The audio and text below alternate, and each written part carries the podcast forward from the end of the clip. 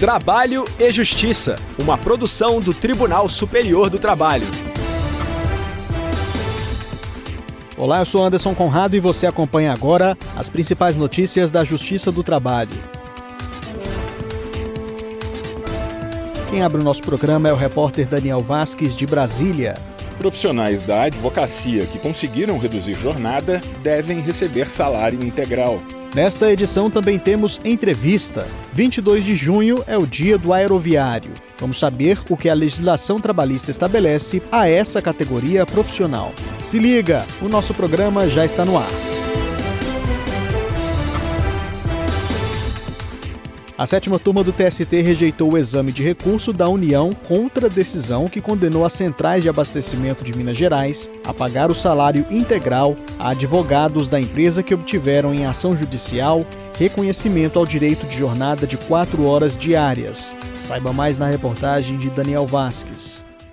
O Estatuto da Advocacia, a Lei 8.906 de 1994, em redação vigente até 2022, previa que a jornada do advogado era de quatro horas diárias contínuas e 20 horas semanais, salvo acordo ou convenção coletiva ou em caso de dedicação exclusiva. Em outubro de 2018, a segunda turma do TST concedeu a três advogados e uma advogada das centrais de abastecimento de Minas Gerais o pagamento, como extras, das horas excedentes à quarta diária. A ação trabalhista coletiva havia sido ajuizada pelo Sindicato dos Advogados do Estado de Minas Gerais. Contudo, em 2020, os profissionais foram surpreendidos ao receber apenas 50% do salário. Segundo a empresa, o salário dos profissionais contratados para a jornada diária de 8 horas deveria ser adequado de acordo com a nova carga horária definida pelo TST sem prejuízo do pagamento do salário hora.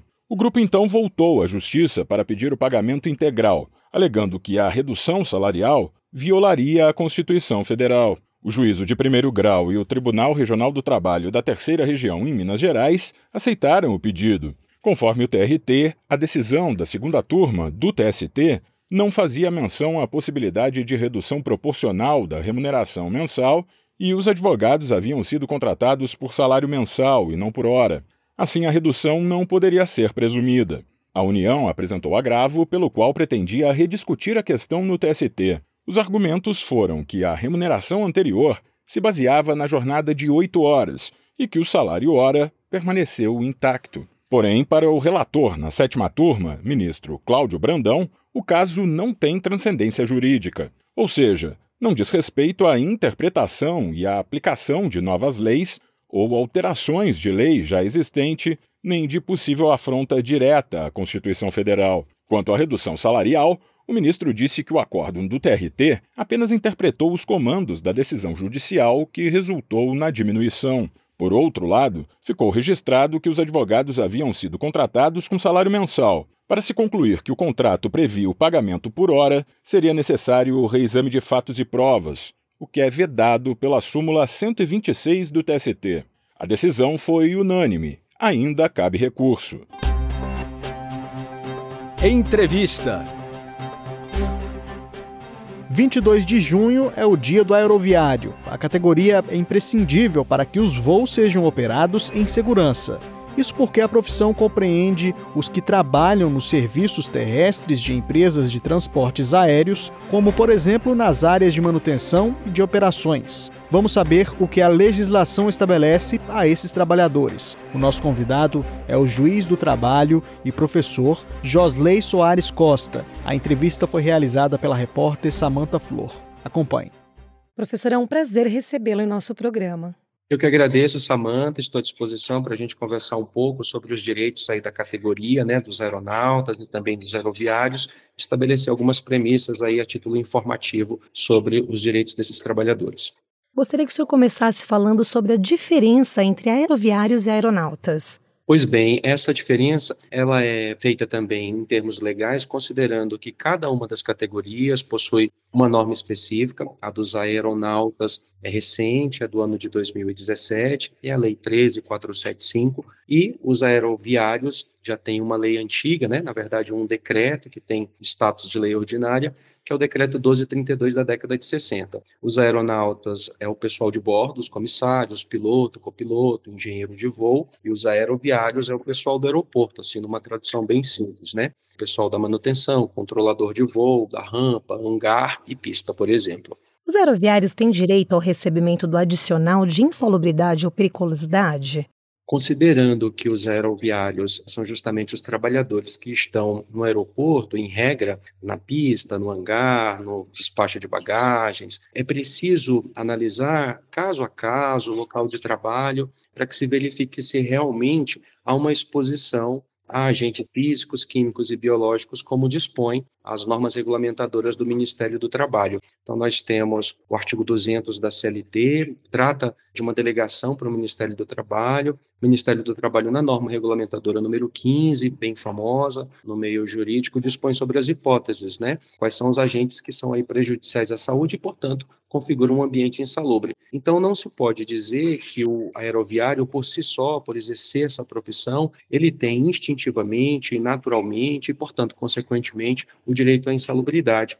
Essa é uma pista falsa. O ambiente de trabalho precisa ser analisado para que se verifique, naquele caso específico, se há uma exposição para além dos limites que são previstos na norma regulamentadora número 15. Os agentes químicos, físicos e biológicos que podem estar presentes e muitas vezes estão, é justamente ruído, como por exemplo, quando o trabalhador fica muito próximo à pista de decolagem, acesso a passageiros com doenças contagiosas, dependendo da atividade que são feitas, né, que são desempenhadas, mas voltando e de uma forma bem objetiva, depende do caso concreto.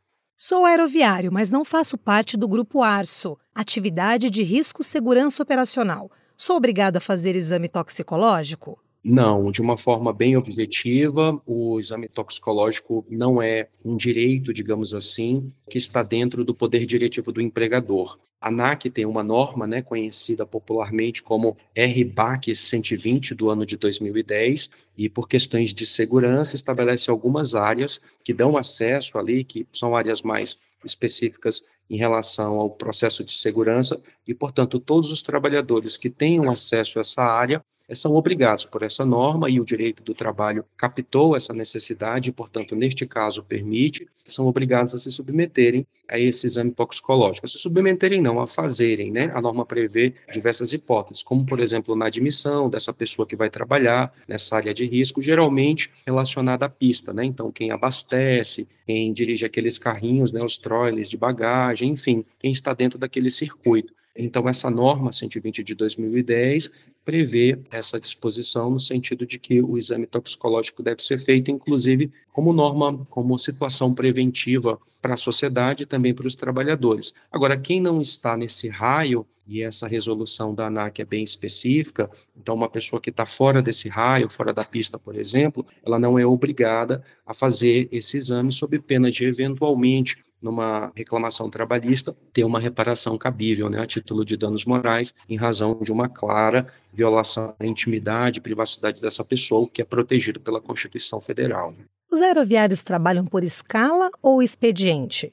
os aeroviários são regidos, né, melhor dizendo, pela lei, pelo decreto 1232 de 62, e uma das disposições desta norma contempla uma jornada de oito horas uma duração semanal de 44 horas. É interessante notar que na década de 60 já falávamos desse tipo de jornada, né? 44 semanais, e a Constituição Federal somente foi estender isso para todos os trabalhadores no ano de 88. Pois bem, é possível então que o aeroviário, a partir da interpretação dessa norma, que rege a sua profissão, trabalhe tanto por escala como por expediente, né? uma quantidade de horas ali, uma jornada, que significa justamente uma quantidade de horas ao longo do dia. As normas coletivas, ou seja, as convenções coletivas da categoria, elas têm, inclusive por autorização constitucional, possibilidade de mexer nesse esquema de trabalho. Então, me recordo aqui da norma do sindicato aqui de São Paulo, da categoria, que autoriza justamente uma carga horária de 42 horas semanais através de escala. E um detalhe interessante é que essa escala,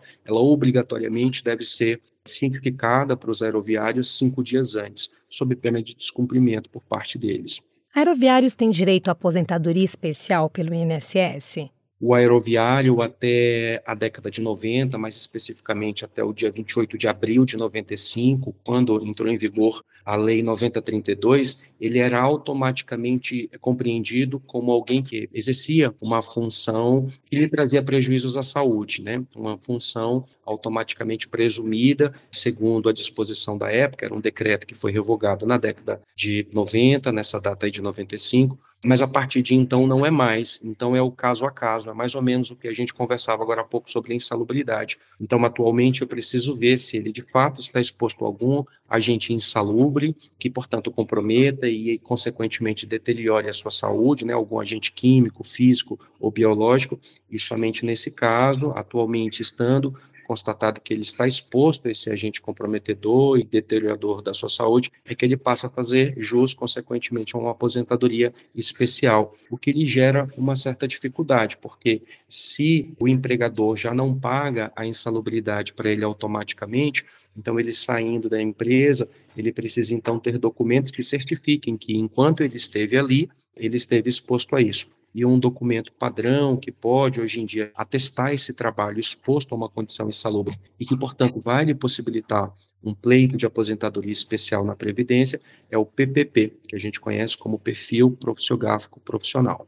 Ótimo, professor. Gostaria mais uma vez de agradecer a sua presença aqui no programa. Eu que agradeço, estou à disposição. É sempre oportuno, né, conseguir participar de programas como esse, em que a gente tem a oportunidade de disseminar informação e refletir sobre os direitos dos trabalhadores. Estarei sempre à disposição e queria aproveitar para desejar um feliz dia dos aeroviários a todos. A edição de hoje acaba aqui. O trabalho e Justiça teve a apresentação de Anderson Conrado, edição de Liamara Mendes, produção de Milene Teixeira e Priscila Roster, colaboração dos estagiários Jorge Agli e Milena Correa, supervisão de Patrícia Rezende e trabalhos técnicos de Carlos Davi, Rafael Feitosa e Wesley Oliveira. O programa é uma produção da Rádio TST, sob a coordenação de Rodrigo Tunholi e a supervisão geral da Secretaria de Comunicação Social do Tribunal Superior do Trabalho. Até amanhã. Tchau. Trabalho e Justiça, uma produção do Tribunal Superior do Trabalho.